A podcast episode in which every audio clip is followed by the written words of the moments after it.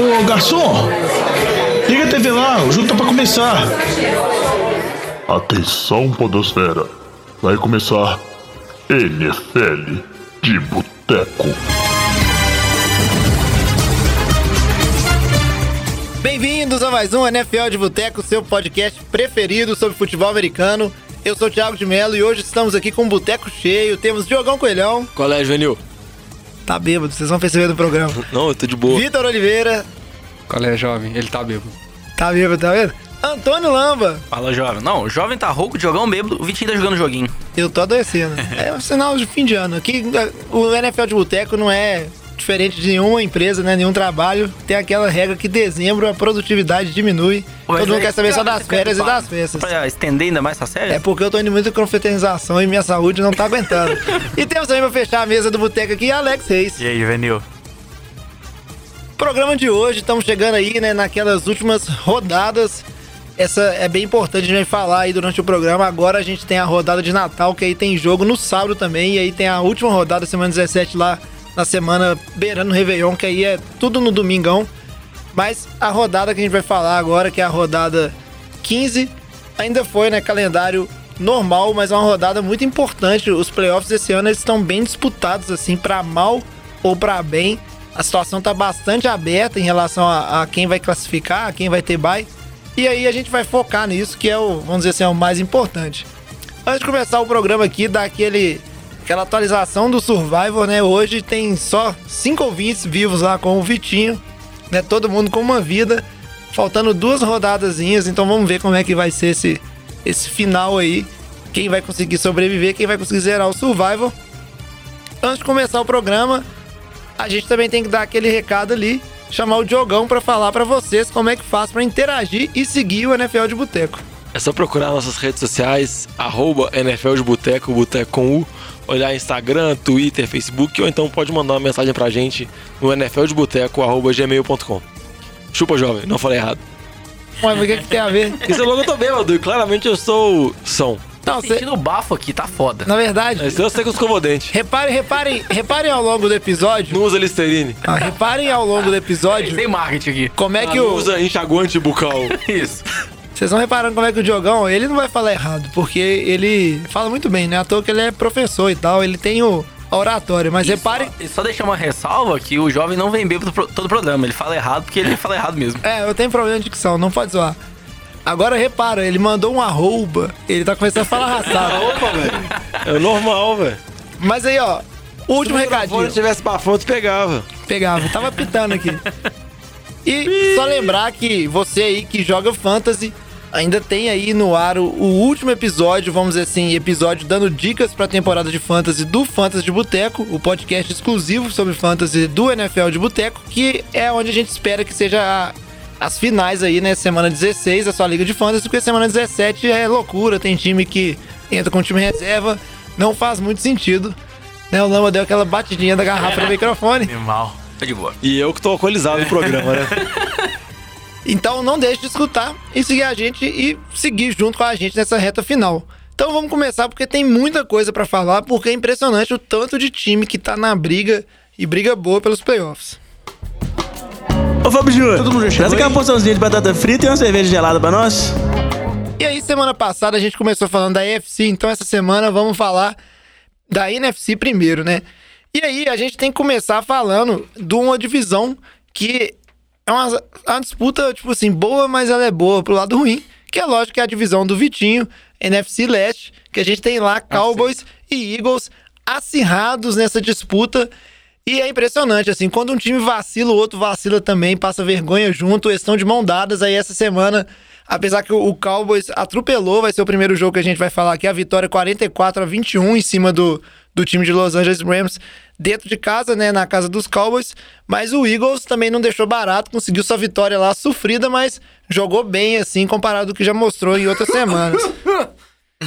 Mas pra falar primeiro dessa vitória do time dos Cowboys, o time dos Cowboys parece que não, não consegue ganhar de nenhum time que, vamos dizer assim, é bom, é um time mais sólido, mas quando pega time com os problemas, ele consegue ganhar e ganhar bem, né, Diogão? E é impressionante como é que o, o Cowboys é um time 8 ou 80. Ou ele atropela, ou ele perde por pouco ali, não consegue entregar o resultado.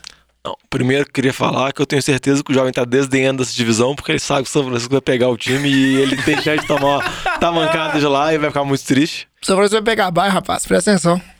Agora, não, não necessariamente, né? Mas vamos falar disso mais pra frente no programa.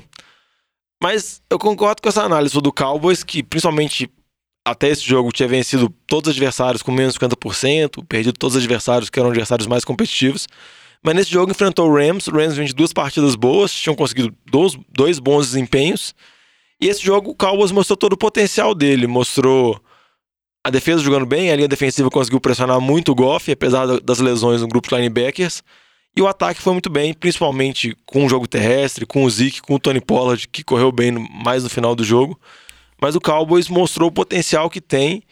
E eu acho que se eu fosse algum time da NFC, eu preferia, com todo respeito, Vitinho, enfrentar o Eagles, que eu acho que é um time que oscila mais, é um time que não tem um teto tão alto. E é um time que não tem mais o Carson Wentz, né? Então, Carson Wentz não, o Nick Foles, então não assusta ninguém. É, é um time que não tem receivers. O principal problema do, do Eagles são as várias lesões. nós temos Greg Ward. O principal problema do Cowboys é a comissão técnica. Mas se algum jogo der certo, planejamento, o time conseguir acertar, acho que o time pode. tem potencial para tirar bons times. Então, eu acho que fico com essa ressalva, mas a disputa tá bem aberta ainda com o jogo que vai ter na Filadélfia de Dallas e Eagles. É, essa, essa vitória do- dos Cowboys, pelo, ela jogou, né, o, a última pá de cal em qualquer. É, Então, dizer matematicamente tem chance assim, ainda. esperança, ah, mas não, a matemática não funciona assim. Não, se bater o, o São Francisco, que perdeu para Atlanta, então é bater no bêbado. Ih, tá velho, morto. os caras estão pegando meu pé hoje, é, é difícil. enfrentar a Arizona na semana assim, o problema é que Minnesota perdeu duas partidas. Exato, tá muito difícil. Mas praticamente jogou uma pá de cal no time do Rams, que é um time também que não vem convencendo, oscila demais, né? Ganhou do time de Seattle, que é um time forte, na última semana, pra chegar nessa semana agora e não mostrar nada, né? Apesar do placar ter ficado aí é, bem elástico no final, chegou um momento que o time do, do time de Los Angeles tinha só três pontinhos aí e a maioria dos pontos que conseguiu foi na parte mais final do jogo, garbage time. Não, eu acho que o pior ainda pro time do Rams é se a gente pensar no meio da temporada, eles fizeram a troca com o Jaguars, né? Pagaram caro pra pegar o Jalen Ramsey, pensando que seria um time de playoff, ia conseguir chegar nos playoffs e não tá conseguindo. Tá sendo um problema do ataque que a gente tá vendo o ano inteiro. O Jared Goff, quando tá sob pressão, que foi o que o Dallas conseguiu colocar, ele não tá jogando bem. Ele, não sei, tá ficando nervoso, o psicológico tá sendo abalado e tá, tá fazendo o ataque fluir.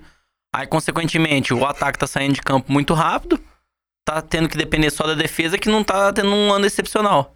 Então, acho que o problema no time do Rams esse ano tá sendo esse ataque aí. O, Jared Goff, principalmente, né? Que não tá correspondendo nem a um pouco o depois de ter assinado um contrato lá mega milionário, né? Ah, mas em, em defesa aí da contratação do, do Ramsey, depois da chegada dele, a defesa, a exceção desse jogo contra Dallas, ela estava jogando muito bem. É, agora, falando de Dallas, eu tenho uma preocupação com relação a- ao time como ele vai se, se desenvolver, porque nesse jogo o ataque terrestre funcionou maravilhosamente bem, quase dos- 250 jardas terrestres, mas não era o que a gente estava vendo ao longo, é, nos últimos jogos. A, a gente não a característica de Dallas sempre foi jogar em cima do Zeke e nessa temporada teve algumas partidas que abandonou isso, quis jogar em cima do Dak Prescott e nessa partida que o jogo terrestre funcionou, é, o Prescott não teve muita pressão, não precisou dar muitos passes, 23 pa- te- tentativas só e o jogo rendeu muito bem para Dallas. Foi uma, foi uma noite que tudo deu certo. Então, eu não sei se num jogo com uma defesa contra um jogo terrestre que funcione melhor, que eu não sei porque não funcionou tão bem essa do Rams. Eu acho que foi muito atípico esse jogo. É, numa- num jogo que a defesa funcione e consiga parar o Zeke, eu não sei se, se o deck vai estar correspondendo igual ele correspondeu em algumas partidas contra times fracos. Eu acho que a pressão volta em cima do deck Prescott, eu não sei como que ele vai corresponder se chegar nos playoffs. Isso tudo, Vitinho, foi porque o cara pediu 40 milhões de contrato, filho. Eles tinham que testar ele. Não deu conta agora, né? Você tá vendo aí que ele não tá correspondendo quando ele precisa, então. É, vamos ver. Talvez vai ganhar um bom contrato. Mas aí aproveita que você tá falando, Vitinho, pra falar também da vitória do Eagles, 37 a 27, jogo dentro da divisão contra o time do Washington Redskins, que você já deu uma, o pessoal já deu uma zoada aí, né? Não convenceu, não foi um, vamos dizer assim, ganhou, mas ainda é um time com muitos problemas. Até porque a gente sabe que essa rodada agora, rodada 16, Cowboys e, Cowboys e Eagles vão se enfrentar. Então é um jogo decisivo, assim, para quem vai assumir a liderança dessa divisão. Tá na frente aí dessa corrida por essa vaga de, de playoffs. Mas aí fala pra gente, você pontuou muito bem a questão de ah, os Cowboys eles foram bem porque o jogo corrido funcionou bem e essa parece a fórmula, mas você não sabe enfrentando uma boa né, defesa contra o jogo corrido, como é que vai ser. Então fala pra gente assim desse jogo do Eagles, a história desse jogo, e já pode emendar de vez assim no que, que você acha do confronto assim, que, que será desse matchup entre Cowboys e Eagles? Será que o, o time do Cowboys vai conseguir correr bem contra a defesa do Eagles? Ou não? Vai ser um free for all? Vai ser uma loucura? O que, que vai ser? Eu acho que o time do Cowboys não vai precisar correr contra a defesa do Eagles, porque a secundária do Eagles é medíocre. Ela só dá tecos e aparentemente ela não gosta de dar tecos em recebedores de, de, de, de, de Washington, porque na, no primeiro jogo entre as, duas, eh, entre as duas equipes, teve aquele TD do Vernon Davis que tiveram quatro caras pulando em cima do Vernon Davis e ele ainda conseguiu sair com mesmo com seus 60 anos de idade, né? Ele conseguiu correr e bater todos a secundária do Eagles. Essa semana foi a mesma coisa com o TD do, do Terry McLaurin, um teco medíocre de novo da secundária, parece que os caras não, não sabem dar teco até hoje. É, então, assim, a secundária do Eagles ainda é o ponto mais fraco do time. Todo mundo fala, ah, o ataque é fraco, não tem recebedor, mas ainda não é o ponto mais fraco do time. O ponto mais fraco do time é a secundária. Você não pode ter um time que toma 27 pontos do menino novato lá e, e do Terry McLaurin. Eu acho isso um absurdo. É, agora, quando a gente olha o ataque, tem problema de recebedor? Tem demais. O Greg Ward foi o único wide receiver que recebeu passe essa partida.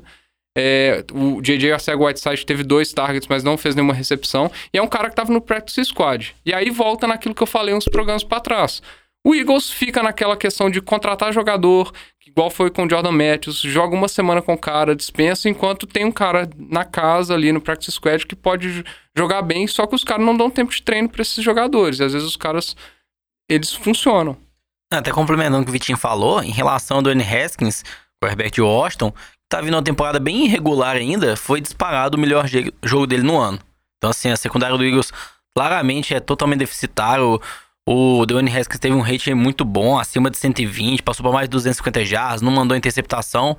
E contra todos os times ele veio jogando muito mal, né? Então, assim, não à toa essa comparação mesmo. É isso porque na semana passada o, passou uma vergonha por Devonta Parker lá, que fez não só um, mas todos Foi os contra dois Lions na cornerbacks semana de, anterior. de, Aí o do Parker foi na semana Isso, na- retrasada. retrasada, né? Mas fizeram cornerback de, de criança, né? O Eagles fazendo rotação de cornerback pra ver se resolve algum dos problemas e não dá certo com nenhum. Mas o problema também acho que não pode falar que é só da secundária, porque contra esse jogo contra o Washington, contra o Haskins, o Haskins, que é um dos QBs que, se olhar a porcentagem de vezes que ele é sacado, ele é um dos mais da liga, ele não foi sacado nenhuma vez, ele não foi acertado nenhuma vez, então, tipo assim, é o que o pessoal chama de ghost, ele não foi tocado pela defesa do Eagles. Então, o problema é tanto na secundária, quanto também Na pressão, né? na pressão. E com relação ao que o Vitinho falou do Ward, chama atenção também o Boston Scott, running back, que também está no practice squad desde o início da temporada e vem sendo utilizado mais agora, como se fosse um desespero, como se o Eagles tivesse achado algumas soluções que estão no elenco desde o início da temporada e que acaba descobrindo agora. Mas o, o que me chama a atenção, que eu acho que pode ser o ponto de esperança, é a boa atuação no ataque do Miles Sanders e do Carson Wentz, que principalmente quarto quarto. na última campanha ele foi perfeito. O passe que ele teve pro Sanders, no TD do Sanders, foi um dos passes mais interessantes que você vê da, da temporada. Ele acertou um laser pro Sanders no fim da zone, o passe pro Ward também, que foi o passe da virada também, foi muito bonito. Acho que fica com essa expectativa. O que acaba complicando muito o Eagles é que o time oscila bastante. O ataque estava muito mal, agora o ataque parece que engrenou. A defesa que talvez vinha melhorando, vem de três jogos muito ruins contra ataques ruins, que são Giants, Dolphins e Redskins. Redskins. Então, você- quando o time parece que acerta uma coisa, ele descobre 30 problemas diferentes. Então, acaba dificultando muito e tem o jogo decisivo contra o Dallas. Não, o problema é que o jogo não é só decisivo contra Dallas, porque na semana seguinte eu já não ponho a mão no fogo que o Eagles vai ter uma E o vitória Eagles fácil precisa ganhar os dois. o Giants. O Eagles precisa, Precisa ganhar os dois. Dallas precisa ganhar só de só, Filadélfia. Só de Filadélfia. né? Então, Pois é, e aí, já que vocês estão nessa coisa, vamos aproveitar para dar um palpite, já que tem esse jogo, e aí aproveitar que tá vivo esse assunto da questão Eagles contra Cowboys. Quem que vocês acham que tem mais chance assim, de levar esse confronto agora? Porque o time dos Giants, é, vamos dizer assim, né? O Vitinho não põe a mão no fogo, mas é fazível. Eu acho que o jogo que vai definir de fato, né? Eu pelo menos espero que vai definir quem que vai ser o, o vencedor dessa divisão. É esse confronto agora na semana 16. O Vitinho tem certeza que ele vai apostar no Eagles, porque né, tem que eu ser confio, clubista. eu confio no menino Mas Rui. eu queria saber a opinião do resto da galera antes de a gente seguir em frente aqui com o programa. Quem que vocês apostariam, assim? Quem que De vocês uma- acham que leva? De uma coisa eu tenho certeza. Qualquer um dos dois que passar ali vai ser é o é o boi de piranha ali, né? É o time que vai tirar o 49ers. Não, é, Eu, eu tenho dúvidas. Esse time que o pessoal fala boi de piranha assim, vira e mexe e faz Ah, gracinha. mas eu acho o que Eagles até- foi campeão do Super Bowl como underdog. Não, mas eu acho que nesse caso aí, os dois times vêm bem abaixo. Eu acho que o Dallas ganha. Até a estatística de Dallas esse ano aí do ataque é: quando o ataque faz mais de 30 pontos, o time ganha. Quando o ataque fez menos de 30 pontos, o time perdeu. Mas a Então, estatística é bem estatística. ok, né? Um Mas time que faz 14 30 pontos ganhar a maioria dos Não, mas se jogos. você olhar o estoque do Mahomes, um milhão de jogos que ele perdeu, um milhão não, mas diversos jogos que ele perdeu fazendo mais de 30 pontos. Então acho que o Prescott vai conseguir fazer mais de 30 pontos nessa secundária do Eagles. Eu acho que por isso aí o time de Dallas ganha essa semana. Eu acho que o problema de Dallas é mais a comissão técnica, o Jason Garrett e o que a gente já analisou em outros programas. O problema do Eagles, eu acho que tem um problema de elenco também, que alguns jogadores já saíram, já falaram, mas também acho que é muito problema de lesões, principalmente na parte ofensiva, os problemas que eles têm, principalmente com os recebedores. Eu acho que é um jogo que acaba sendo muito disputado. Eu acho que Dallas ganha se fosse para apostar, mas também eu não, não me surpreenderia se o Eagles conseguir fazer um plano de jogo muito bem, o Doug Peterson conseguir, vamos dizer assim, dominar a comissão técnica de Dallas, conseguir buscar uma vitória E a e levar isso nos tá playoffs. maluca. É, o time vai estar jogando em casa, você vai estar maluco, então É, não vai ser nem de perto o primeiro jogo deles nessa temporada, que ficou 37 a Foi um 10 pra massacre de Dallas. Dallas. Então acho que não vai ser nesse nível, não. É isso aí. Mas agora vamos aproveitar para falar do resto da NFC. E o resto da NFC tem quase todos os times, vamos dizer assim, com chances já classificados. Ainda tem muita coisa para ser resolvida de quem vai ser seed 1, seed 2, vai ter a bye week, a vantagem de jogar em casa. O único desses times que estão bem assim, não é o que não é igual o caso do Eagles e do Cowboys, é o time do Vikings, que ainda não é matematicamente classificado, mas que essa semana fez o, o dever de casa ali, ganhou com tranquilidade do time dos Chargers, 39 a 10 lá em Los Angeles, que era esperado, né? Vamos dizer assim, o time do Vikings vem jogando bem, vem convencendo, e acho que todo mundo, ok, né, que ganharia do time do Chargers. Ninguém esperava uma surpresa. Não, eu acho que era esperado, mas acho que não era esperado a surra que Minnesota deu, porque era uma viagem longa, tinha alguns questionamentos com relação ao ataque de Minnesota, e Minnesota venceu sem problemas nenhum, a defesa forçou sete turnovers, que é uma coisa, uma marca impressionante. Felipe Rivers foi interceptado várias vezes, o time forçou fumble do Melvin Gordon, conseguiu bloquear field goal e tudo mais, e foi uma vitória assim, sem Minnesota ter que forçar nada. Era o jogo que o Thielen estava voltando, que é uma peça importante, e o problema de Minnesota foi que o Dalvin Cook, principal peça ofensiva do time, saiu lesionado, com problema no ombro. Ele já vinha, já vinha tendo essa, essa lesão em outras partidas. Ele tinha se recuperado para o jogo, mas parece que a lesão agora é mais grave. Fica a dúvida qual, como que vai ser o resto, vamos dizer assim, se ele vai conseguir voltar para os jogos restantes. Com relação ao que você falou de Minnesota, Minnesota simplificando, precisa vencer um dos dois jogos, ou o Rams não vencer todos os jogos deles. Então, acho que a situação de Minnesota é bem favorável. Só uma tragédia faria o time perder uma vaga para playoffs, mas eu acho que esse jogo contra o Chargers, a vitória era esperada, mas a forma que a defesa dominou, eu acho que impressionou e mostra o potencial que esse time de Minnesota pode ter nos playoffs. É, tirando que Minnesota teve algumas lesões, é importante no caso, mais na parte dos running backs, do backfield. E eu queria saber de, de vocês, assim, o que, que vocês acham na sequência, assim, quão relevante vai ser, porque a gente sabe que é um time que executa muito play action e jogou bastante, assim, durante a temporada toda, em cima ali do Dalvin Cook, que tá tendo uma temporada né, fantástica, que a gente sempre falou lá no início, ah, é, mas talvez ele lesione, não. Ele vinha muito saudável e agora no finalzinho teve essa lesão. Isso é preocupante ou não pelo lado dos Vikings? Ah, é preocupante, sem dúvida alguma, porque ele é o principal running back. Mas se a gente pensar também, todo mundo que foi vindo atrás dele, né? O Alexander Madison entrou bem, o Matt Boone nessa semana também entrou bem. Não são no mesmo nível do Cook, mas estão sendo cum- cumprindo bem o papel. Já tem notícias aí circulando talvez o Cook volte essa semana, então não acho que é uma lesão séria. Talvez o Vags possa segurar ele uma semana para ter uma melhor recuperação já pensando nos playoffs. Então acho que como ele volta para playoff, ele vai estar de volta aí no time. É, talvez essa semana aí, que é um jogo complicado, né, contra o Green Bay, a gente pode falar aí valendo o título dessa divisão, talvez possa sentir um pouco mais de falta, mas é melhor eles não forçarem demais o Cook para não arriscar perder ele para os playoffs. É, e aproveitando aí, Lamba, que você falou de Green Bay, vamos já juntar aqui também essas duas equipes. Como você falou muito bem, o time do Vikings ele não é matematicamente classificado, mas ele também é, ainda continua na briga pelo título da divisão. E, E, por bye. e pela bye week, porque bolou tudo com os resultados dessa semana. Então, tá todo mundo junto aí nessa, vamos dizer assim, nessa divisão. Green Bay Packers e Minnesota pode acontecer tudo. E mais um jogo interessante que tem na semana 16 é o Monday Night Football, né? Fechando essa semana, que é um duelo entre esses dois times. E Green Bay segue muito bem, obrigado, né? Tá aí também na luta por bye. Venceu o time dos, do, de- do Chicago Bears, jogando em casa, lá no Lambeau Field. Mas ao contrário do Vikings, que atropelou e dominou, foi um jogo, assim, vamos dizer assim, menos convincente, né, Vitinho? O time de Green Bay tá tendo dificuldades em realmente, vamos dizer assim, convencer que ele é um ataque poderoso, principalmente a parte do ataque, que consegue ganhar de qualquer equipe, né? Um time que tá tendo dificuldades. É, foi, foi um jogo muito irregular do time de Green Bay. É, primeiro tempo muito produtivo do, do Rodgers com o Davante Adams, que já teve alguns drops. O, o corpo de recebedores de Green Bay tá deixando a desejar essa temporada, na minha opinião. O Lazar tá sendo o segundo grande nome recebendo a bola lá. É, e o time que tá dependendo muito do, do Aaron Jones em, em, grandes corridas, tem produzindo bastante. Agora, o resto do jogo, principalmente no, no, no, no quarto quarto, o time de Green Bay perdeu várias oportunidades, vamos falar assim, de fechar o jogo, de resolver a partida, correu grandes riscos de perder a partida, inclusive.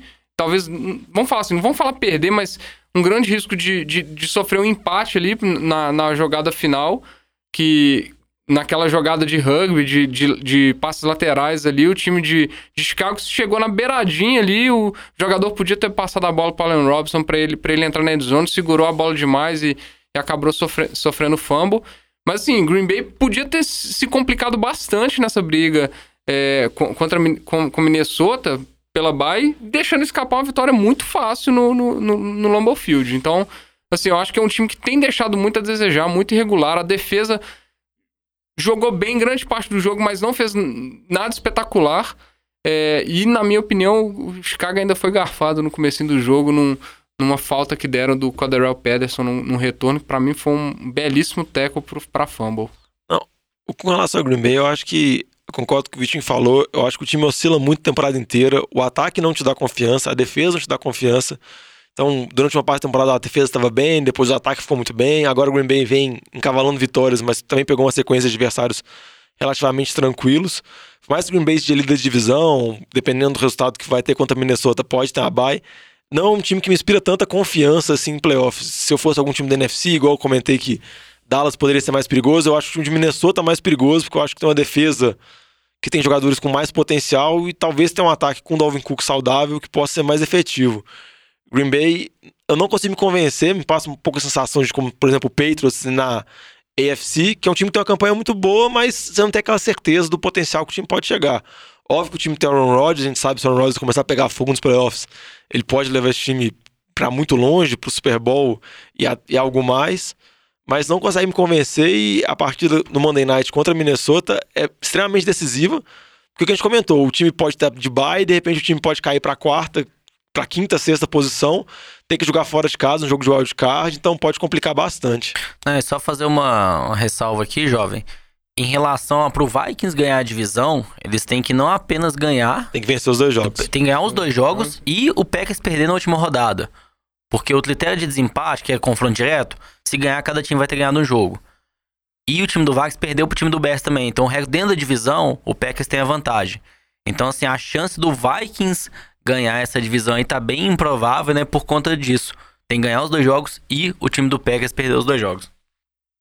Muito bem colocado, Lamba. E aí, eu não vou, acho que para esse jogo eu não vou pedir palpite assim, eu acho que é bem difícil, né? O jogo vai ser lá em Minnesota, mas acho que ninguém aqui bota a mão no fogo por nenhum dos dois times, assim, garantido.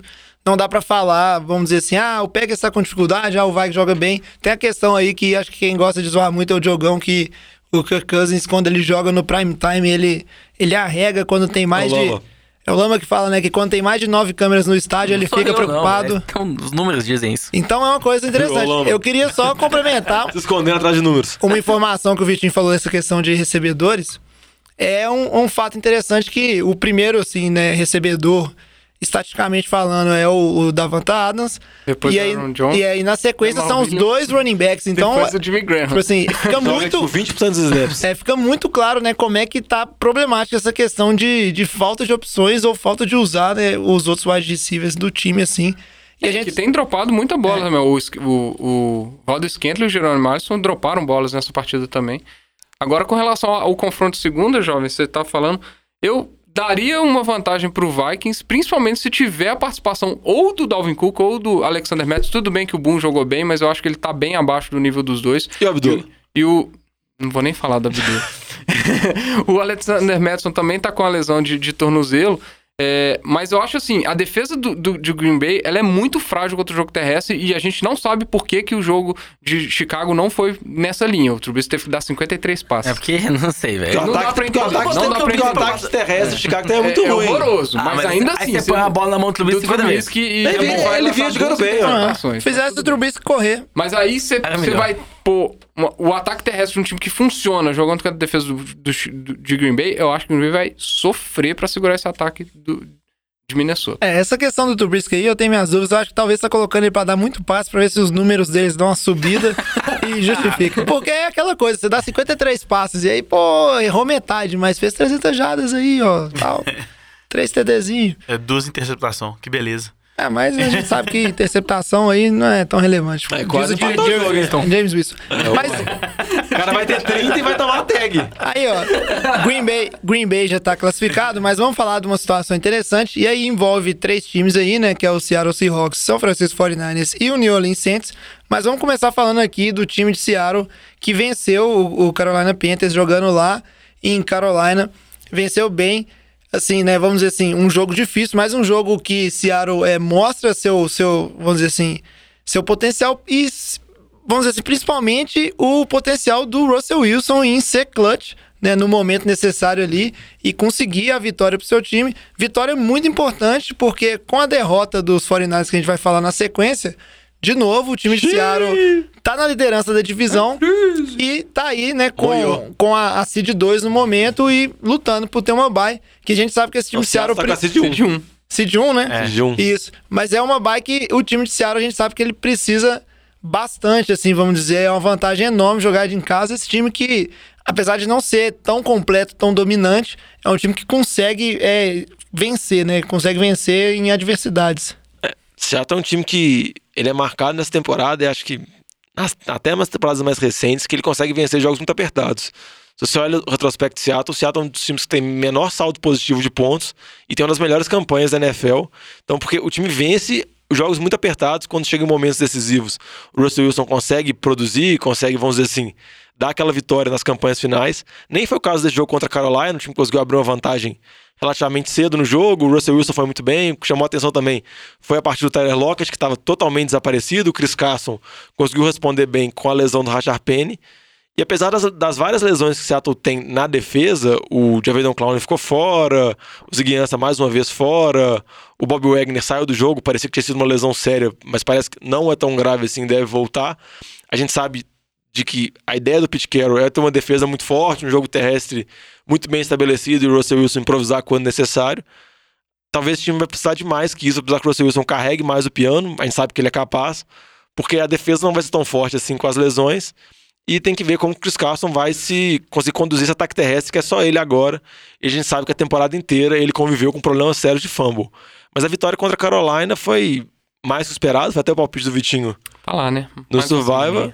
E rapidinho contra a Carolina, Carolina, um time em reconstrução, muita probabilidade do Will Greer, o QB calouro, que foi draftado agora, ser o titular na semana 16 e 17, para Carolina também ver o que vai fazer da vida, se eles vão manter o Cam Newton, se vão apostar no Kyle Allen, se vão apostar no calouro, e por aí vai. E seguindo aqui, já que a gente falou da derrota do 49ers, a derrota, vamos dizer, pra mim pelo menos foi inesperada, não sei pra vocês, Esperado. Mas perdeu ali, A jogando, acabou sem nem começar. é, jogando em casa, Nossa depois, vamos dizer assim, de passar nessa sequência que a gente falava que era difícil, que era Green Bay, é, o time do Ravens e o Saints, e conseguiu sair dois, duas vitórias, uma derrota dessa sequência. O que esperava é que voltando em casa ia vencer esse jogo, mas aí mais um jogo que no finalzinho, última jogada ali, o time do 49ers, ele é, perdeu. É engraçado, né? Os três jogos que perdeu foi nessa questão, assim, mais no finalzinho.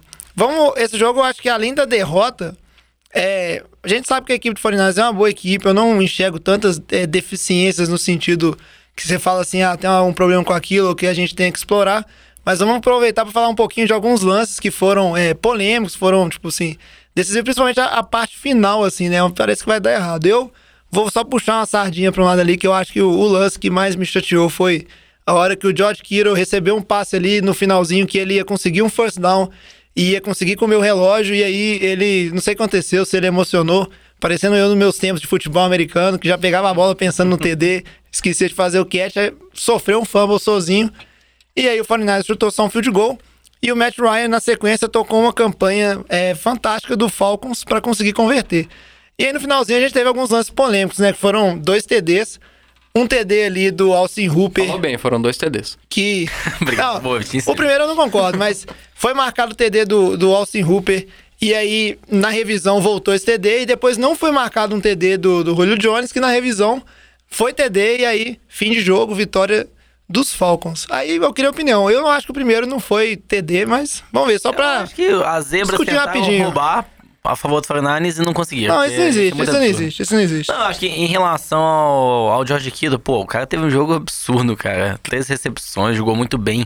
Vem jogando muito bem nas últimas semanas, então acho que assim, não dá nem pra colocar um pouco de culpa em cima dele. Não, também acho nem A culpa. Você coloca em cima dos receivers, porque o meu time tem receivers melhor que o seu, jovem. Não tem não, não tem não. Seu- seu Olha time- a estatística. seu o time não tem receiver. Greg Ward é melhor que os dois juntos. Mas Não tem não, tem não. será que o problema não é do QB, não? Que voltou a jogar mal?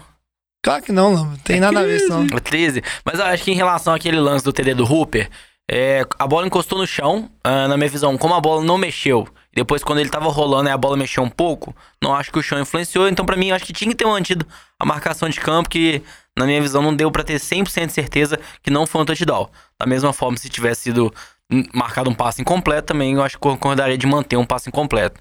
Em relação ao TD de Julio Jones. É, Julio foi Jones, muito claro, né? Uma- é, o cara, o juiz de linha que não marcou é só porque o Austin Hooper tava na frente dele e ele não tinha nenhuma visão, assim, de onde o, o É, Jones o- chegou. até o próprio Julio Jones estava um pouco. É. Ah, Mas assim, gratamente, o, o- vamos dizer assim, a NFL tem essa questão de revisar todos esses lances de touchdown ou não, e aí ela preza por isso. O lance do Hooper eu não concordo muito, mas eu acho que ele é, cabe a dúvida, e aí, como vocês bem falaram, onde cabe a dúvida, a regra é não Esse é o meu reverter. argumento. É só Então, isso. realmente, eu acho que, tipo assim, a bola vai pra pontinha da mão dele pelo movimento que o, o marcador, o safety, faz. Então, acho que a mão acompanhou ali, o chão deu uma ajudada. Mas é aquela questão, né? Vamos dizer assim, se marcou TD, fica um pouco problemático de voltar. Não, o que eu ia comentar com relação a São Francisco, já que você falou da derrota, eu acho que a preocupação maior são os jogadores de defesa que estão machucados, né? O time vem sofrendo com várias lesões a temporada inteira, mas talvez essas lesões finais, o Sherman, o DeForte ficou fora, o Con Alexander também, que linebacker não jogou.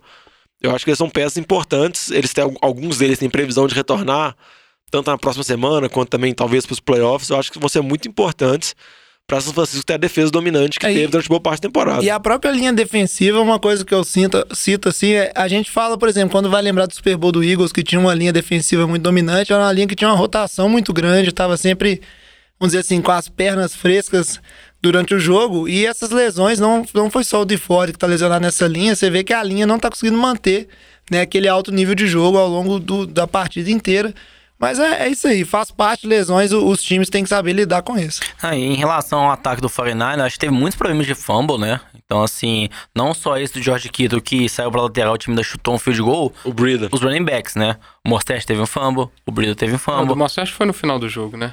O Breida teve dois do jogo. Dois, um perdido. Então acho que assim, esses problemas também custaram um pouco, mas acho que o Jim Garoppolo, ele basicamente passou a bola pro George Kittle, né? Metade dos passes. Eu acho que ficou muito unidimensional. Nos últimos jogos do 49 a gente não viu isso. Eu acho que Então, devia ter passado 100% das vezes. É, mas É, eu, Porque eu, eu acho que é mais efetivo. Pra mim é a mesma coisa do, do ataque do Falcons. O ataque do Falcons teve 20 bolas na direção de Julio Jones. Pra mim tinha que ter feito isso a temporada inteira. Eu não consigo entender. O cara é gigante. Faz igual o Saints faz com o Michael, Ma- com o Michael Thomas, cara. Funciona. é, também não acho. Pra mim, E- o cara ele é muito dominante. Agora, muito o melhor ponto- que qualquer corner que ele pegar. O ponto que o Lamba falou, eu só acho. É, o ponto que o Lamba falou, eu acho interessante, porque uma coisa que eu sinto em relação ao de medir é que à medida que os receivers, eles acontece alguma jogada, eles dropam a bola, principalmente o Debo Samuel, que ele tá. é, faz grandes jogadas, mas ao mesmo tempo ele dropa algumas bolas decisivas, né? Tá inconstante. O Jimmy G tende a parar de olhar para esses targets e ir na bola de segurança dele, que é muito o George Kittle ali. Que é, É muito seguro. Se você pega, É se muito você- seguro. Se você, pe- se você pega nas temporadas anteriores, né? Que o, a gente faz aqui a comparação dele com o Gronk. É, o Tom Brady lançava a bola nele e ele que se virava lá pra pegar a bola, velho. Porque ele tinha certeza que o Gronk ia ganhar a disputa. Então, Não, porque o vai Kiro, no é, certo, vai no certo. o Kiro é simples. Ou ele provavelmente vai pegar o passe, ou o Jimmy G não vai dar a bola pra ele, ele vai estar bloqueando os três caras. É. É, ele tá jogando muito. né, velho? Tá jogando muito mesmo. É, tá jogando muito mesmo e, inclusive, bateu um recorde aí de mais jadas no- nos três primeiros anos aí em Tyrants. Só um ponto, falar da situação de playoffs, né? Como a gente reforçou isso aí, Seattle assume novamente a liderança da divisão, Pelo lado dos 49ers, eu confesso que isso não muda tanto a situação, porque mesmo se tivesse ganhado, é, o que se espera é que o 49ers ganhe o próximo jogo e Seattle também ganhe o próximo jogo, então. E eles se enfrentam na semana 17, então acho que de uma forma ou de outra o confronto que tá aí para resolver, né? São Francisco tem ganhado de todo jeito. Seria 49ers e Seahawks, que é o confronto direto ali, então não teria como evitar esse duelo direto na semana 17. E um time que nessa bagunça toda, vamos dizer assim, essa troca de lideranças na NFC Oeste, tá, se aproveitou bem disso, foi o time do Saints, que depois de perder pro 49ers, fez agora, né, o papel dele e atropelou no Monday Night o time de Indianápolis e tá aí, né, conseguindo por enquanto uma bye week 34 a 7, vitória tranquila, noite de recordes, né, Lamba? E que o, o Drew Brees e o time do Saints como todos jogando muito bem. Não, acho que foi gente, o, o, ataque do Saints tá vindo funcionando muito bem. O jogo corrido, Latavius Murray, Alvin Kamara tá um pouco irregular, não tá sendo o que era esperado nessa temporada, mas o Drew Brees vem na sequência boa. Acho que tem um, um fator nesse jogo também. A defesa do Colts ainda é muito nova, né? Tá jogando com, acho que, três calores titulares. Então acho que uma defesa muito evolução. Foi uma defesa que ficou marcando em zona o jogo inteiro. Aí você bota para marcar em zona, o Sean deitou e rolou, cara. Todos os touchdowns, assim, os jogadores bem livre de marcação. Então, assim, em alguns momentos, até o touchdown do Michael Thomas, cara. Assim, você sabe que é o principal receiver do time, para onde o Drew Brees mais passa a bola, você deixa ele livre numa jogada na endzone. Então, acho que foi muita falha aí da defesa do Colts. Lógico, o mérito também do Champeito conseguiu explorar, o Drew Brees que jogou muito bem, bateu aí não só o recorde do Peyton Manning, né, de touchdowns aí na história da NFL com 541, como também o percentual de acerto de passe, né, quando tentou mais de 20 vezes, completou 29 de 30 passes. Culpa do Latavius Murray. É. Era pra ser perfeito. Se tivesse dado 30 no Michael Thomas, tinha mantido 100%. Exatamente. Foi tentar inovar. e, o, e o Michael Thomas teria batido o recorde do Marvin Harrison ontem. teria agilizado o processo, teria sido muito mais emocionante. Então acho que é isso. Assim, o, o ataque vem, tá vindo muito bem. A defesa que tá com altos e baixos aí, jogou bem novamente esse jogo, mas acho que também tem o, o mérito aí, o demérito, né, por conta do Joker Brissett, né, que desde que voltou de lesão não vem jogando bem, né, o ataque do Colts extremamente irregular aí, com lesão do Brissett, do Mac também. E o Colts matematicamente eliminado dos playoffs da FC agora com a derrota. É, mas moralmente já estava eliminado também, né? Vamos dizer Não, assim que Se ganha, dava um embalo. desengatou.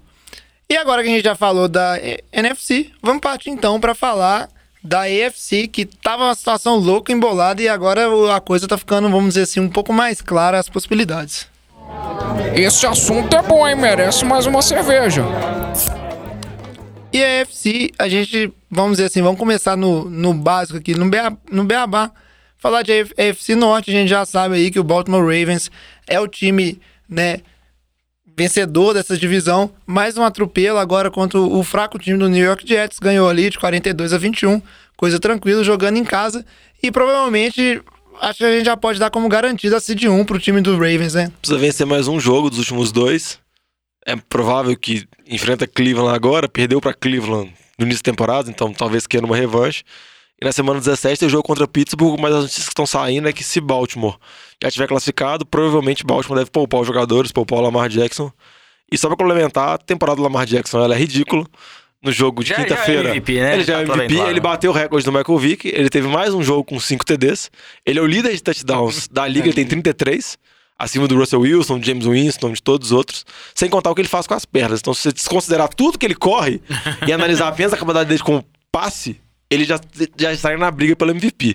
Tá Analisando tá a capacidade de corrida dele. um corredor, né? Não, é. Ele é totalmente ignorante. A defesa dos Jets, que em números era uma das melhores defesas contra ataque terrestre na liga, foi totalmente violentada pelo ataque de Baltimore, que venceu sem problemas nenhum.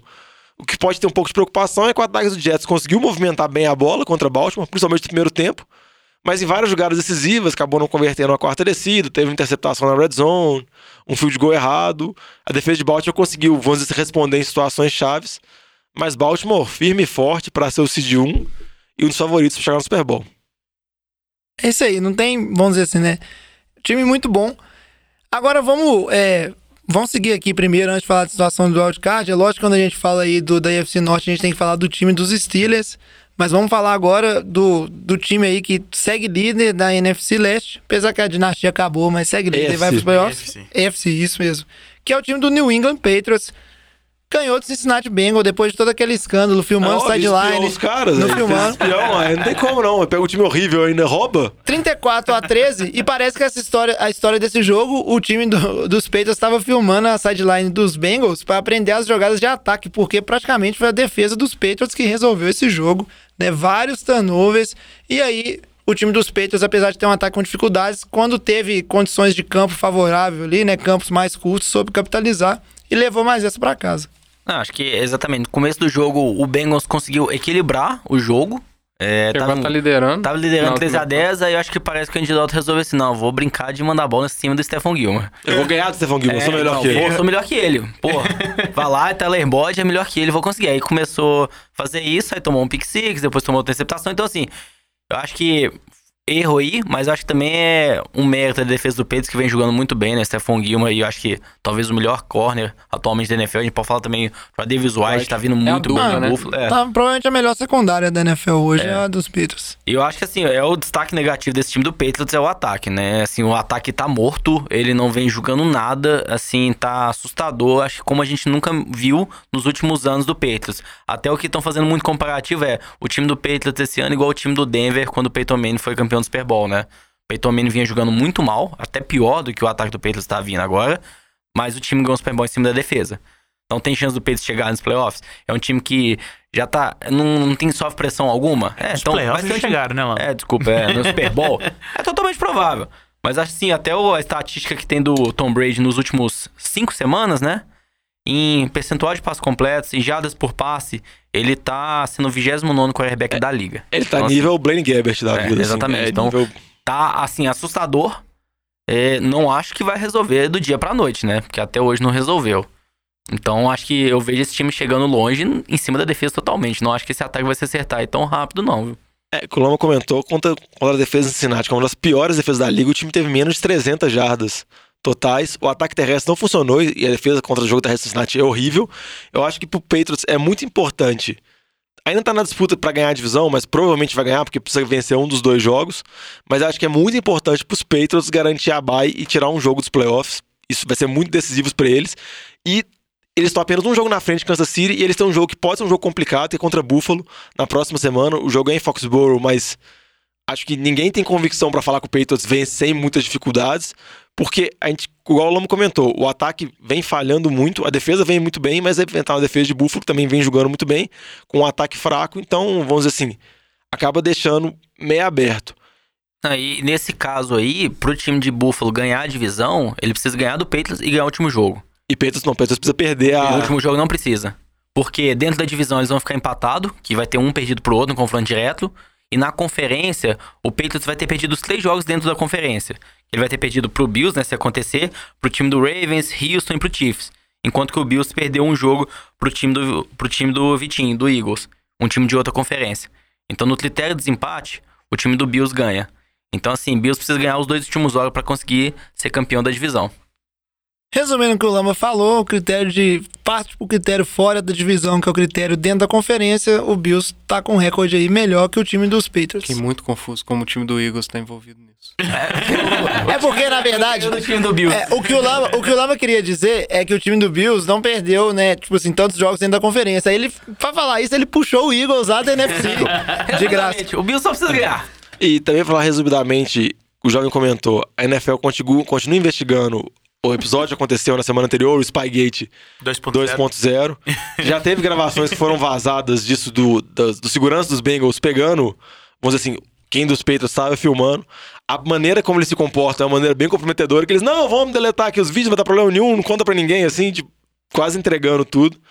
Resta saber, a NFL falou que se tiver comprovação que isso poderia ser utilizado pro Patriots se beneficiar, vai punir e que eles vão levar em consideração todo o É histórico, incidência. que é verdade. E é uma coisa que acaba sendo. Pode parecer brincadeira. Ah, por que eles gravariam o time de Cincinnati, que é um time horrível? Mas se você parar pra pensar, o time de Cincinnati tem como treinador o Zach Taylor, que nunca foi coordenador de ataque, então os Patriots não tinha nenhum vídeo sobre ele. De como ele chama jogadas, qual o os gestos que ele faz, como que ele se movimenta. Não, e sabe, a- time, todo staff é muito jovem. E é aquela coisa, realmente, se- se pegou e foi comprovado, o time já tem histórico, né, do, da questão do Spygate ali. É aquela coisa, tipo assim, isso é o tipo de coisa, normalmente, se você pega, aconteceu várias outras vezes com outros times, só, não tem como provar. Não é que é muito improvável que, ah, se provar realmente que o time dos Patriots estava lá filmando a sideline tá, propositalmente. filmou oito minutos. Isso, filmou a sideline propositalmente. O que, que acontece? É, é crível que, ah, não, foi essa vezinha aí contra os Bengals que a gente precisou lá e fomos filmar. Claro que não, gente. É porque o que o Patriots alega é que o Patriots tem um documentário que sai toda semana que chama Do Your Job, que eles mostram alguns funcionários dos Patriots fazendo o caso. Fazendo maracutaia. Não, é, não, é tipo assim, tra trabalho de funcionários aleatórios dos Patriots. Essa semana, no caso, era Scout. Então, mas aí você pergunta, por que, que os caras estavam filmando 8 minutos sideline? Isso. Isso Não, que velho, não. muito- Scout, né? É, filma os caras, filmou, filmou outras É, coisas. detalhe, filma o campo. detalhe, não faz você eles- filmar diretamente a sideline. Eles notificaram Miami que eles iriam lá. Não, Cleveland. Eles notificaram Cleveland, mas não falaram lá, nada com Cincinnati. Avisaram nada pra Cincinnati. Então- assim, convenientemente, né? É, é muito estranho, a gente tem que levar em consideração todo o histórico. Óbvio que a NFL tem que investigar e tem que saber qual punição que o Patriots vai ter. Com relação não ao é nada, não. Não, com relação ao O Spygate, o eles tomou punição. a punição, perderam o pique número um. Eles perderam um pique de É, draft, É, foi, foi complicado. um? Tomaram multa também É, gigantesca. a, a multa não é tanto problema. O problema é mas a, a- punição maior de draft e talvez. A check tomou a maior multa que já foi dada pra um coach. É. É, gente, mas a, a verdade é o seguinte, que apesar disso tudo, se chegar nesse ano e o Patriots for lá ganhar de novo, aí o Bill Belichick vai ter comprovado que você não precisa de draft, você não precisa de jogador, você não precisa de nada pra ganhar a NFL e não vai ter argumentos, não vai ter punição que resolve isso aí. Não, Mas, só- um detalhe, velho. A NFL tá pra divulgar agora a lista dos 100 maiores da história, né? Estão fazendo propaganda aí direto. O Will Belichick foi um dos que ajudou a escolher, né? E ele tá na lista, velho. Imagina ele se botar. Não, eu sei, eu sou um dos melhores, me coloca em primeiro nessa porra. não Mas, como. mas ele é o concurso, né, velho? É, velho. difícil, velho. Agora ele vai ficar na Ele, lista, Bill que o head coach ele não ganha mais, porque não tem graça, né? Tem graça. tem como. Mas aí, antes da gente falar de eh, situações de wildcard e tal, vamos aproveitar que vocês comentaram dessa questão que o time dos Patriots ainda não, ganha, não garantiu né, a Seed 2. A gente já tá assumindo aqui que o time do Ravens vai garantir essa Seed 1, porque o time do Kansas City tá na cola aí. Venceu, né? Já é o, o campeão da, da sua divisão, já tá garantido.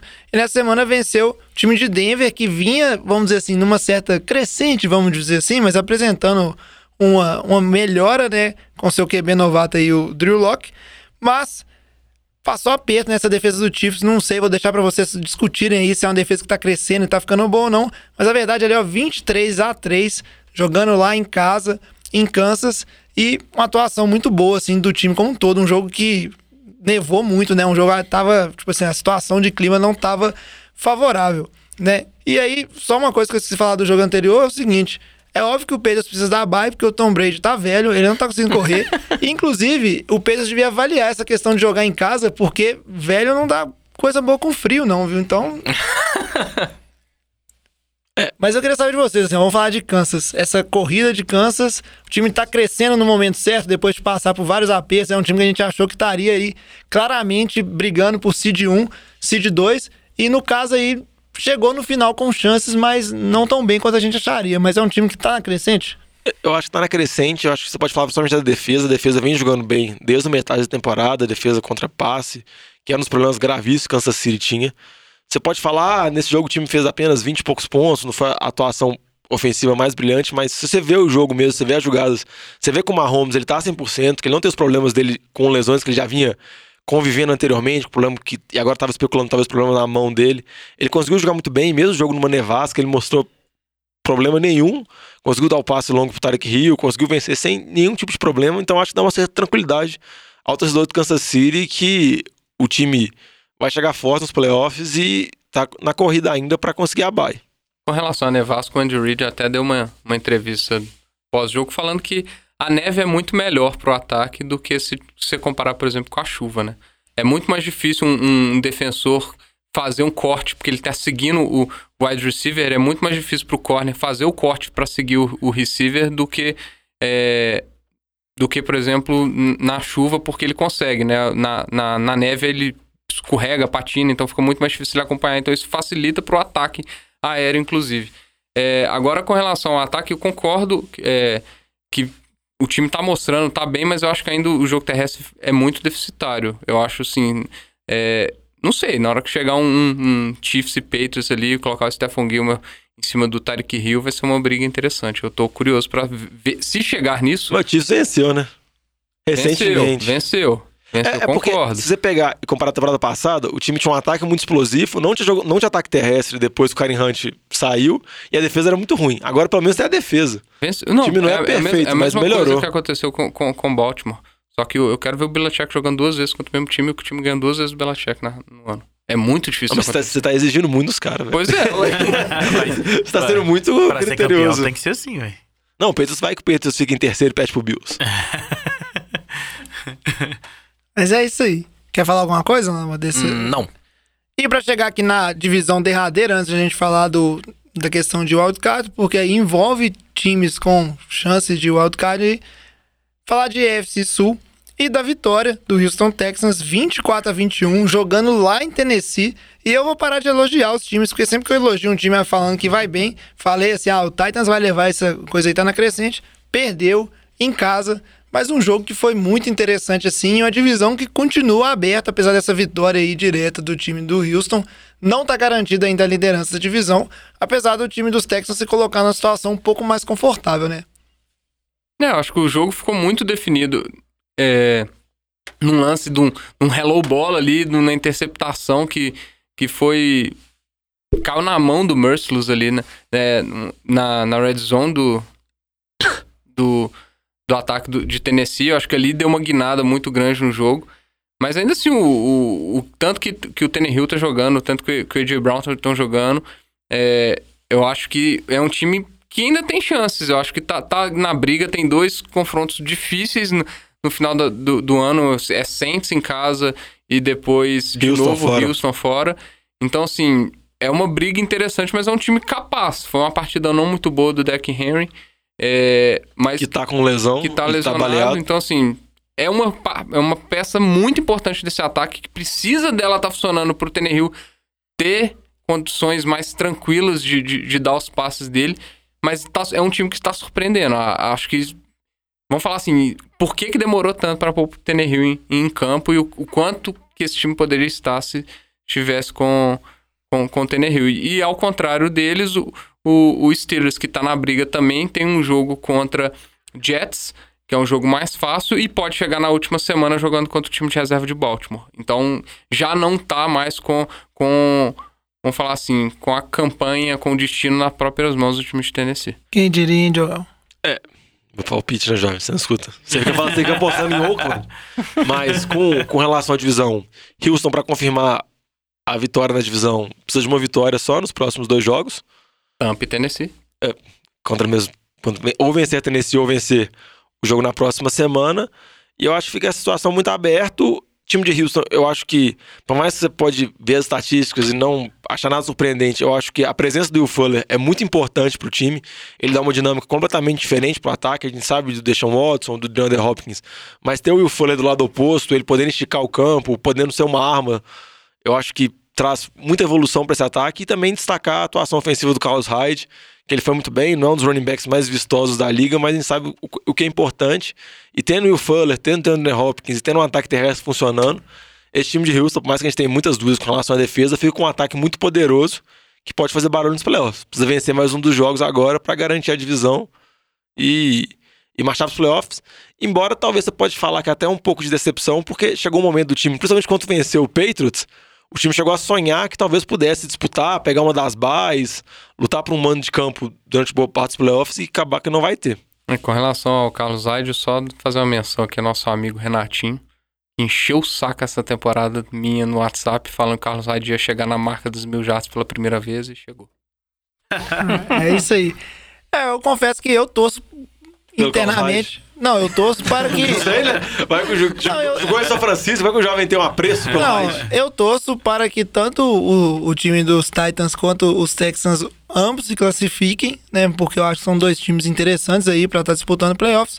Mas talvez, como o Diogão bem falou, isso não deva acontecer porque a chance aí do time dos Steelers de garantir uma vaguinha de wildcard tá boa, né? Cresceu nessa rodada. Apesar do time dos Steelers terem sido derrotados dentro de casa, lá no Heinz Field, por 17 a 10. Por quem? Time do Buffalo Bills, que apesar dos pesares, quando enfrenta confrontos assim, vamos dizer assim, relevantes, ele não, vamos dizer assim, tá se saindo bem. Eu acho que um dos confrontos aí que teve mais relevantes que o time perdeu, que foi contra os Ravens, foi aquela coisa que não dá pra falar assim, nossa, mas esse time do Bills não é grandes coisas. Então, um time que não consegue produzir, vamos dizer assim, tão bem, no ataque tem as suas dificuldades, mas vamos combinar que a defesa dos Steelers é uma boa defesa, né? Cresceu muito na temporada.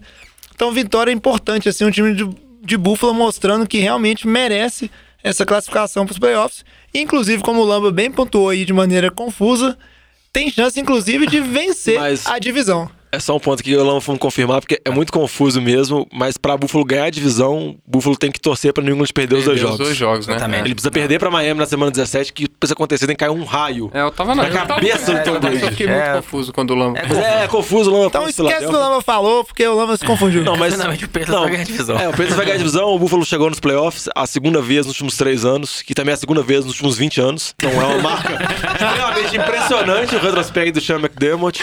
Na, tem- na temporada retrasada, quando chegou, foi naquela forma que precisou de Cincinnati vencer o último jogo. Empurrado, famoso É, empurrão. Tipo assim, a torcida dos Bills torceu pelo Andy Dalton, comemorou o Andy Dalton. Então acho que essa, essa campanha é mais merecida. O time chegou a, a pelo menos 10 vitórias. Eu acho que o que chama a atenção do time é a defesa mesmo. O jogo contra Pittsburgh foi um jogo de duas defesas. Tanto para Davis White, cornerback, que eu acho que está só atrás do Gilmore em termos de produção na temporada, quanto também o TJ Watt, que também é candidato a jogador de defesa. Também ambos jogaram muito bem, ambos, vamos dizer assim, comandaram as defesas. Mas acabou que o ataque de Buffalo conseguiu ser menos errático, produzir mais pontos. Que até faz sentido, pensando que Pittsburgh tá jogando com o quarto QB da temporada, porque até trocaram um no meio, sem o Juju, sem o Anthony Brown, sem o Le'Veon Bell, o James Conner voltando de Acabando de lesão. voltar, é, é. tipo, É, o, o, time, o que Pittsburgh fez já é, é muito impressionante. Não, concordo com o que você falou. É, eu acho que per- o Pittsburgh a gente viu, né? Perdeu o jogo por causa, por causa do QB, né? O cara mandar quatro interceptações. Ele é bom com patos. é, só com patos. O NFL ainda tá bem, bem true. É, mas sem tirar méritos da defesa Não, do né? lógico, é- as duas defesas são ótimas, é igual o Diogão falou, foi um jogo de defesa, né? Era esperado isso e foi, se concretizou. O Josh Allen, novamente com um jogo ruim, acho que o, o problema de Buffalo esse ano é o risco, né, do time chegar nos playoffs e perder logo de cara, jogar mal, é o Josh Allen. A defesa vai jogar bem como tá. Pelo que a gente vê aí caminhando, né, parece que Houston que vai enfrentar o time do Bills, né, o, cenário mais provável. Dá, onda, viu? Eu acho que o Houston é favorito, mas eu tenho de Houston medo. é muito ruim. É, e eu tudo tenho mais, o medo. Josh Allen pode ir bem. Mas se você, Allen, um Eu joguinho um pouquinho pior, vai ser interessante. Dá onda. Mas eu não, não consigo ver o time chegando mais longe, talvez, do que uma vitória nos playoffs por conta do, do quarterback. Ainda é novo, tá melhorando, mas ainda tá, tá longe de. Só um ponto rápido, gente. Se Houston perder pra Buffalo, o seu amigo Renatinho vai ficar muito pistola. muito. Só uma, uma observaçãozinha. Semana 14, lá quando jogou Baltimore e, e Bills, a torcida do Patriots devia estar torcendo pro Bills ganhar por causa da briga do Seed 1. Hoje tá dando graças a Deus. que É, Baltimore não, porque ganhou, ia ter o jogo decisivo de Foxborough, mas eu acho que o Buffalo vai jogar sério contra os Patriots, porque... Vai, vai jogar. Mentira. Não, não, é- eu, eu acho que eles ainda têm o sonho, eu acho que seria mais impressionante aí se eles conseguirem uma vitória ainda, acho que dá muita moral. Se, se É, o jogo da, playoffs. da semana 17 fosse em Miami. Hum, aí como eu podia. Mas acho que é isso também. É o que você falou, é moral chegar nos playoffs, né? Jogar contra o Patriots fora de casa. É, então complicado. assim, acho que eles vão jogar com É, pra tentar e- ganhar pra dar moral mesmo. faz mas- parte. Ô, gente, o- um dos fatores que o Patriots ganha tanto e foi tão bem nessa, vamos dizer, nessa temporada de dinastia Spaghetti. é que é um time que. Pensa assim, é um time que depois que. É o portão, é, o portão é terrível. Depois que o time ele. Vocês são Antônio Gates. Nossa Depois que o, o time ele já, tipo assim, Tá precisando estar ele já. Faltou o Antônio Gates lá. Pensa assim comigo. Depois que o time ele já esteve lá várias vezes, tipo assim, o, o Tom Brady mais do que veterano de situações de playoffs, a, a questão do time acreditar na capacidade de poder virar um jogo, aquele Super Bowl contra o Falcons, ela sempre cresce muito. E esses times estão estreando, até a questão, um próprio time forte, que seria o caso do 49ers, numa situação de playoffs, levaria desvantagem, por exemplo, em relação ao time do Saints, que é um time já mais calejado, tem alguns jogadores mais experientes. Isso conta final. muito. Então essa questão do essa questão da moral assim ajuda muito assim o time saber, ó, vencemos os Patriots na temporada regular, então temos chance de vencer os Patriots aqui nos playoffs também, isso é Exatamente. importante. É, dá o destaque. No começo da temporada, os dois times jogaram. O time do Patriots ganhou facilmente o jogo, né? A defesa jogou muito bem, o Josh Allen jogou muito mal.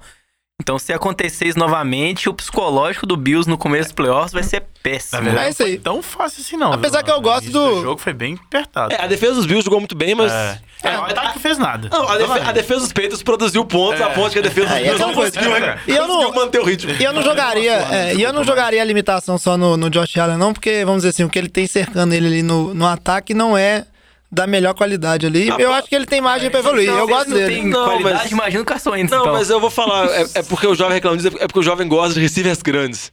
E se tirar todos os receivers do Bills, tem tipo 1,80m, 1,70m. Exatamente. E o Josh Allen é gigante e um bando de cara correndo pequenininho. John Brown, Cole Beasley e o outro lá também. né? É, são todos Verdade. receivers pequenos.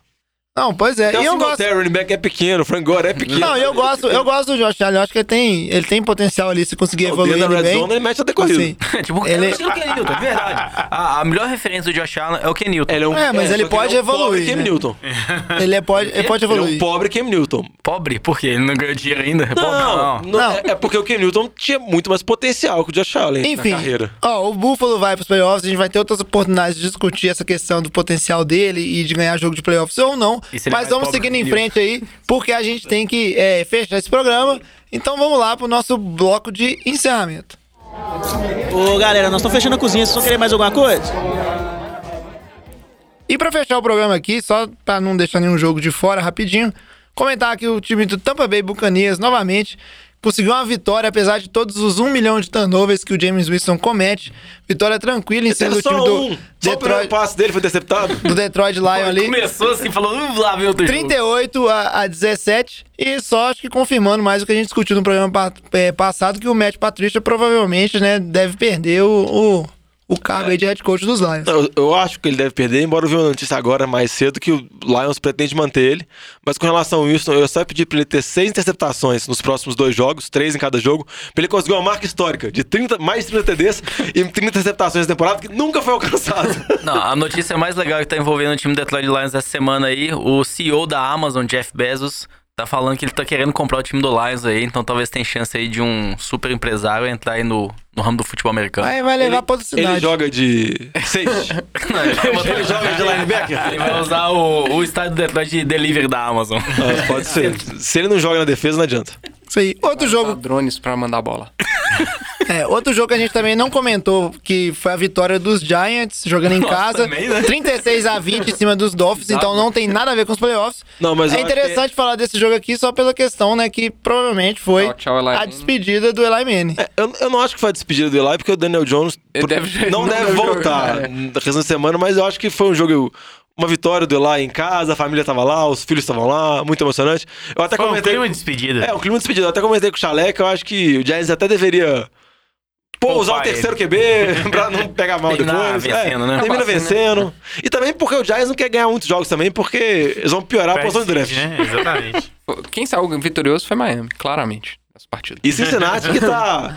Joey Burrow garantido já. Ele até tá comprando casa em Cincinnati. É isso aí. Outro jogo foi a derrota do Cleveland Browns pro Arizona Cardinals 38 a 24, só confirmando que o time do Browns realmente não merece nada dessa temporada, nem ir pros playoffs, porque não ganha nem de Arizona. Um destaquezinho aí pro Kenyan Drake, que Miami não quis saber e tá, né, com algumas oportunidades, jogando muito bem nesse time do Cardinals aí. Tá colocando a pulga atrás da orelha da comissão técnica, o que eles vão fazer com o David Johnson, né? É, ver se vai fazer valor nele, né? Às vezes trocar pra um time aí ou não, né? Tem que ver, porque em teoria ele é bom, né? Vamos ver o que, que aconteceu essa temporada. Ah, E só uma estatística relevante que eu lembrei agora, que é até de Miami, que o líder de Miami com mais jardas corridas na temporada é o Fitzpatrick. Tá jogando muito.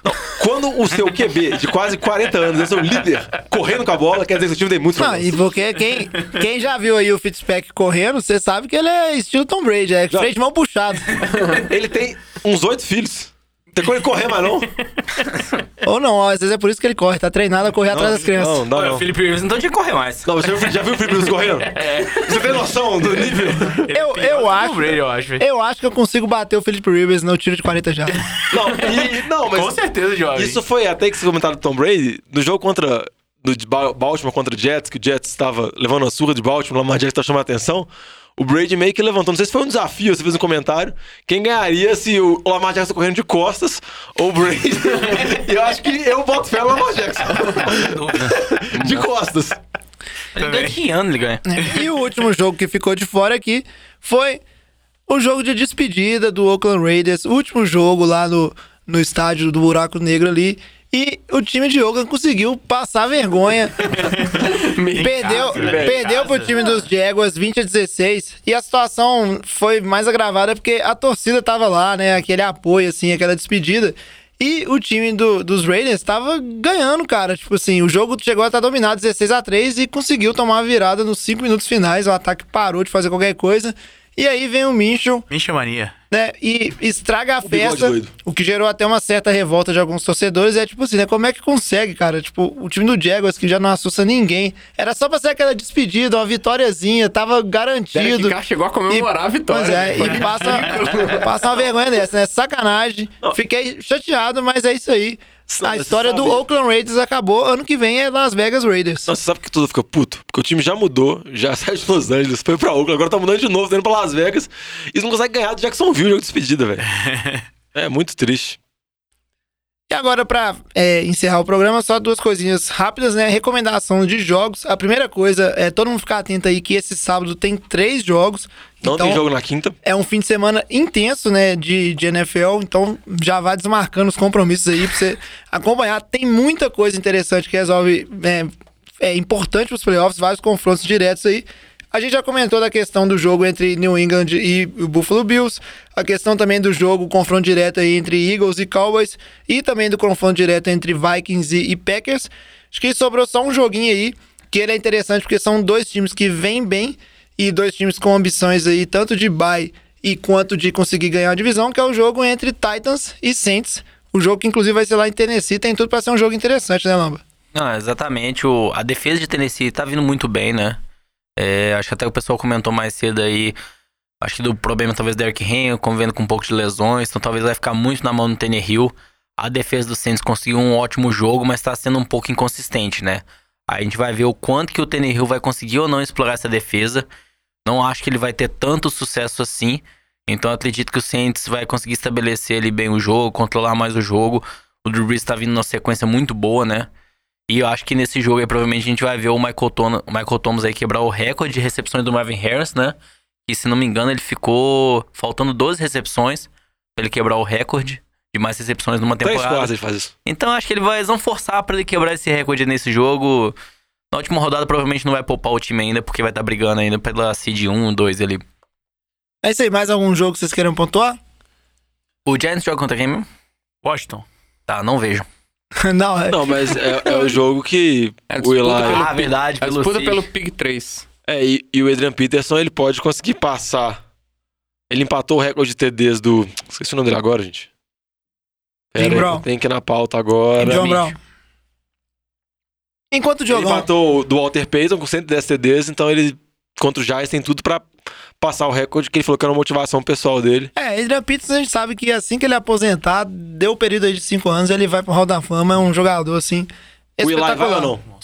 Rodada rápida. Ah, eu acho que vai, velho, porque a hora que você olhar o que o Patriots fez, você vai ter que pôr ele no Hall da Fama Não, por ter tirado que dois vai, Super Bowls mas não vai ser talvez na primeira né? vez, É, é. eventualmente Vai ele vai.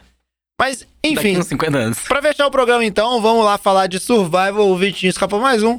Vou dar aquela gorada, acho que o Vitinho vai chegar até o final, vai acertar todos os times.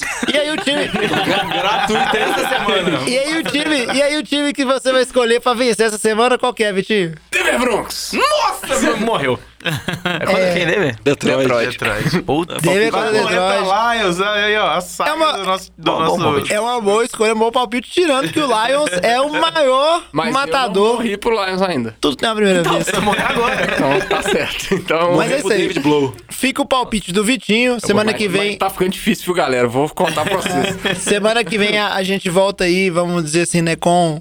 Vamos entender aí quem que sobrou aí junto com o Vitinho. E se o Vitinho sobrou ainda, né, temos lá mais cinco ouvintes. A gente fica por aqui. Então, semana que vem o NFL de Boteco vai estar aí de volta falando de como tá essa situação dos playoffs de novo, né? Acompanhar isso de perto pra vocês.